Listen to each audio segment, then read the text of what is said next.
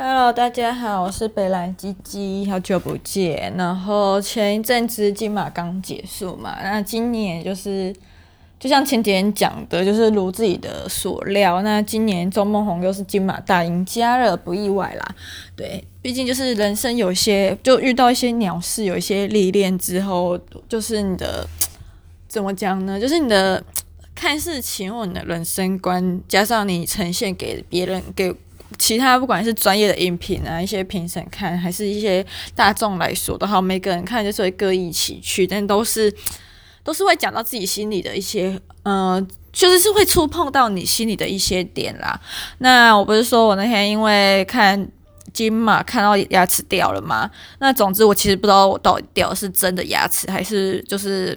蛀牙的时候补的那个树脂牙齿，但我自己推测可能是真的牙齿，但我不知道为什么它会那么夸张，就是裂开，然后它掉的地方很怪，它就是侧边一小角，就是我右下应该是小臼齿吧，然后靠外围那一边一小角被切掉，就大概你小拇指的三分之一啦。那我上礼拜就很积极的到处问一些朋友啊，就是有没有推荐台北牙科，因为我之前有去给侯文勇的老婆看过，但我觉得他我不知道他是客家还是怎样，我就觉得很抠。就 是我大一大二的时候有去看，就是出诊第一次，大家都会拍 X 光片嘛。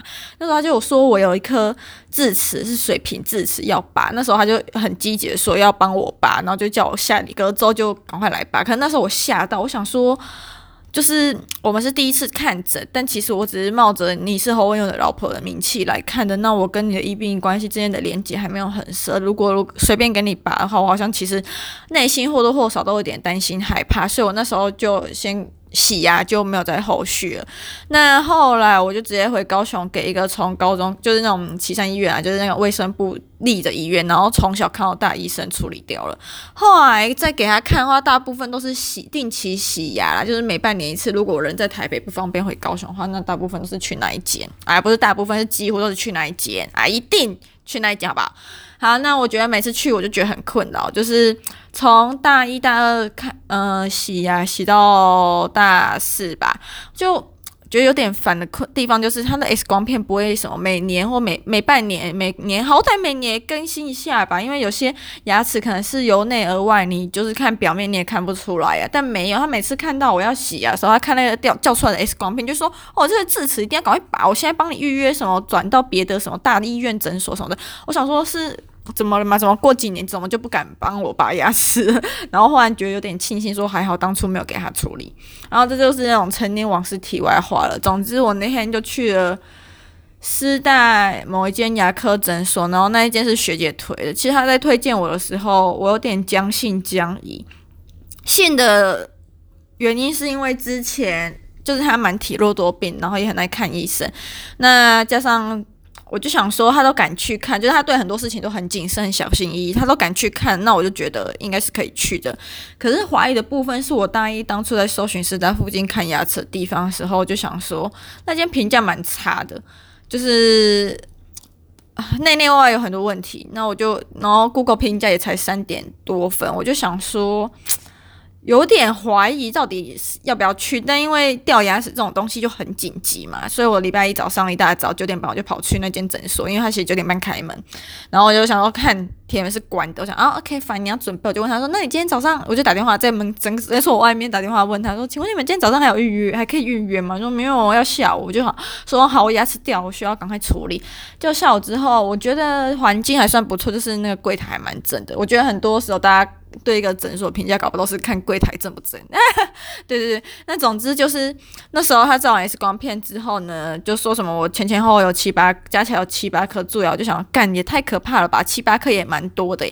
然后我就想说怎么可能？就是平常就每年每半年定期洗牙的时候，牙医都说没问题啊。然后他就说哦，那可能就是因为。没有重拍 X 光的关系，所以因为你这有些蛀牙都是从内而外的，所以就看不出来。这也不好像也不能怪，就是之前的牙医这样。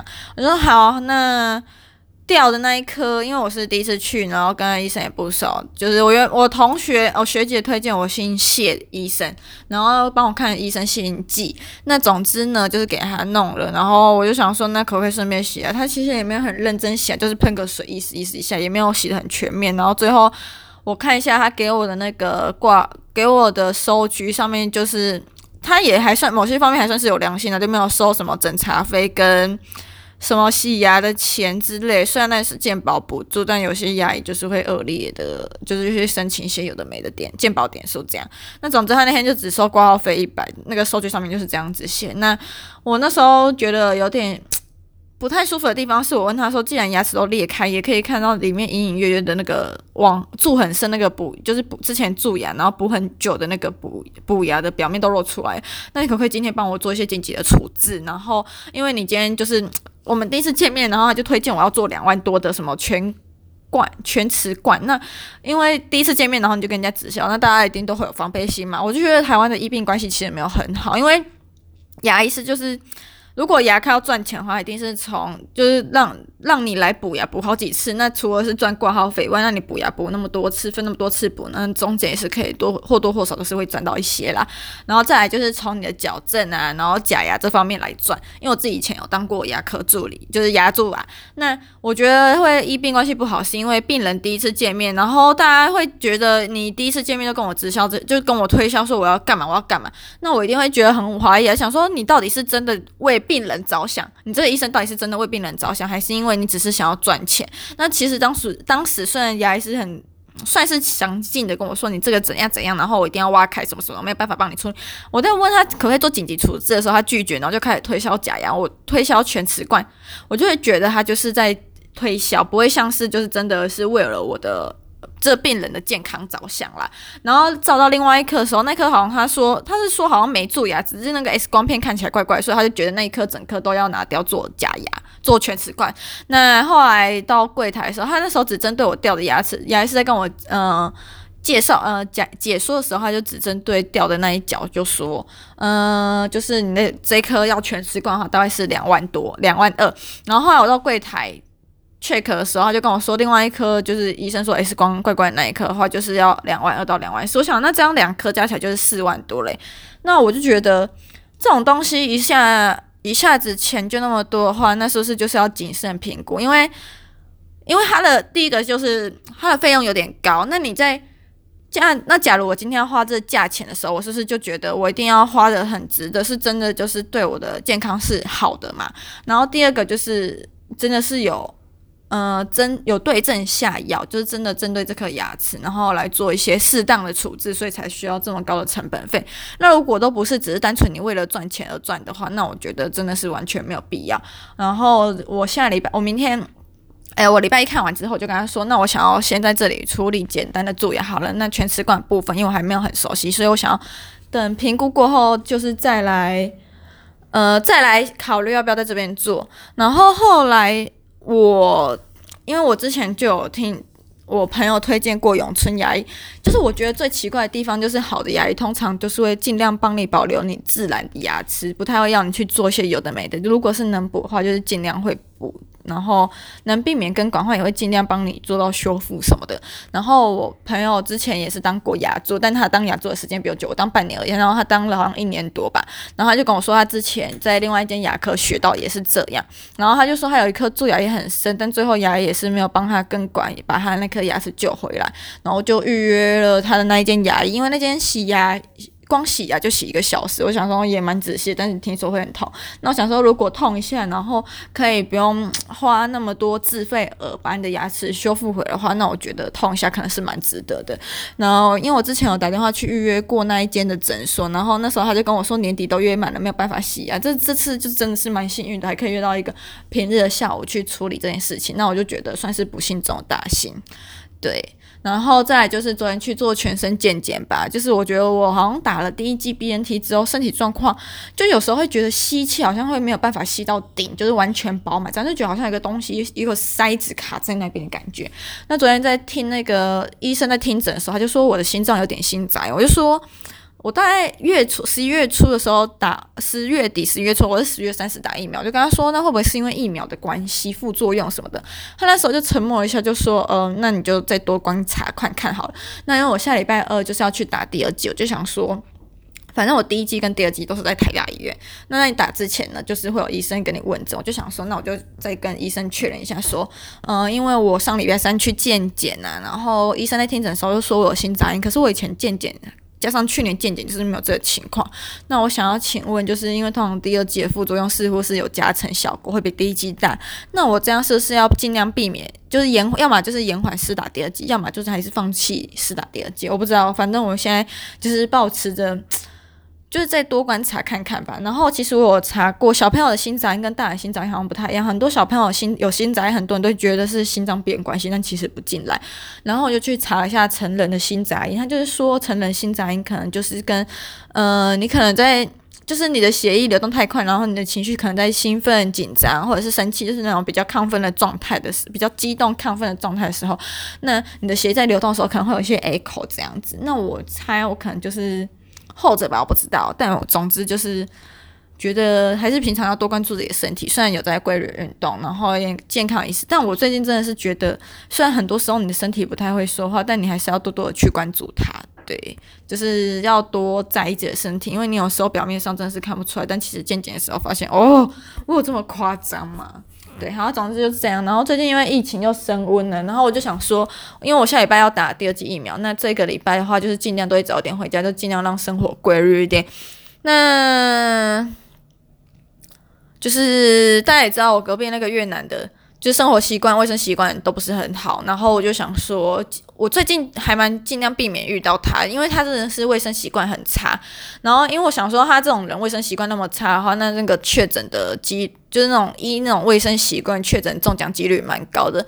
就就算今天没有新冠肺炎好了，那我也觉得就是登革热啊，或者是一些虫害也蛮高的。就是自从他这边每天煮饭，然后又不打扫之后，就是那些蟑螂啊，什么蚊虫滋生很多。就想说他到底有没有看过蟑螂啊？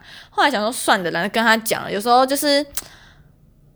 对，就是放弃治疗了啦。就是有些人你再怎么跟他讲也没有用啊。就是牛迁到北京还是牛。那我就想说，好啊，既然就是跟他为难，就是我跟他为难，就是我自己痛苦。然后我又没有叫他扫浴室啊什么的。我们家浴室都是我在扫。然后想说算了算了，反正他也不是一个多爱干净的人，那就老娘自己来扫。反正懒得央求他。然后我最近看他房间好像似乎买了一个新的行李箱啊。还蛮大的，希望他就是可以赶快搬回去，不要再回台湾的。然后也希望他没有台湾的什么居留证之类的，就可以一劳永逸，不要再回台湾，然后带为台湾带来祸害。我真的觉得有时候很多人就好像会抱持着什么人道关怀心态，可是你在人道关怀前提之下，是那个人要有良好的卫生习惯跟呃必定呃。呃，必定的特殊理由吧。可是有些人卫生习惯就是很差，然后你刚才怎么讲他又不听，然后你这种人在你屡劝不听的情况下又确诊了，那你是能怎样？我真的觉得就是浪费医疗资源呐！真的讲难听点，我真的就是觉得这样。好，反正我也懒得跟他讲那么多，反正就是最近还好，我就觉得疫情不管有没有趋缓，就是我只要开我们家门啊，就进来我们家之后开完门第一件事就是。去洗手，然后赶快进我房间。那平常每天就是手机也会用酒精清洁，然后我离开我们家大门锁完门之后也会用酒精洗一下手。对，我真的觉得有时候改变不了别人，那自己就要尽量保持卫生。那我觉得目前为止的庆幸是他的一些。很可怕的东西的是什么？还没有蔓延到我房间，就是唯一庆幸的地方。只是有时候我会觉得很好奇，他到底有没有房间钥匙？因为我觉得他有时候穿搭都很像虚，我就想要干，为什么昨天的穿搭今天还要跟我穿一模一样在身上？我就觉得干有点恶心，我就会开始好奇他就是有我房间钥匙什么的啊。总之，反正我就是真的觉得就是自己的身体健康要多注意，然后懒得就尽量。能不见面就不见面，看到他我都觉得，我去见检的时候都很担心，每天闻他的喷味，我的肺照 X 光照出来会不是黑的？对，然后现在还有一个比较困扰的地方，就是因为昨天做的健检，我不知道算不算比较缜密，反正就是很多美感，除了那些抽血啊一些基本的。离呃离一般的检查以外，就是还要验大便，然后我现在就是还欠医院一坨屎，我就已经决定，因为我礼拜最近工作很忙，然后我就想说礼拜天还要跟前同事去什么日月潭日游，那我就礼拜一去医院蹲点，好不好？蹲点就是把我欠的那一个还给他。对，唉，现在想到就是觉得很心累，但我真的觉得就是你在医院你很紧绷很紧张，是想要赶快把大便打出来，然后真的是完全打不出来。对，那我就想说，好吧，那礼拜一如果早点去，还有到下午三点半以前都还来得及，那应该是可以顺利产出来啦。对，好，祝我顺利产出一坨大便给医院喽。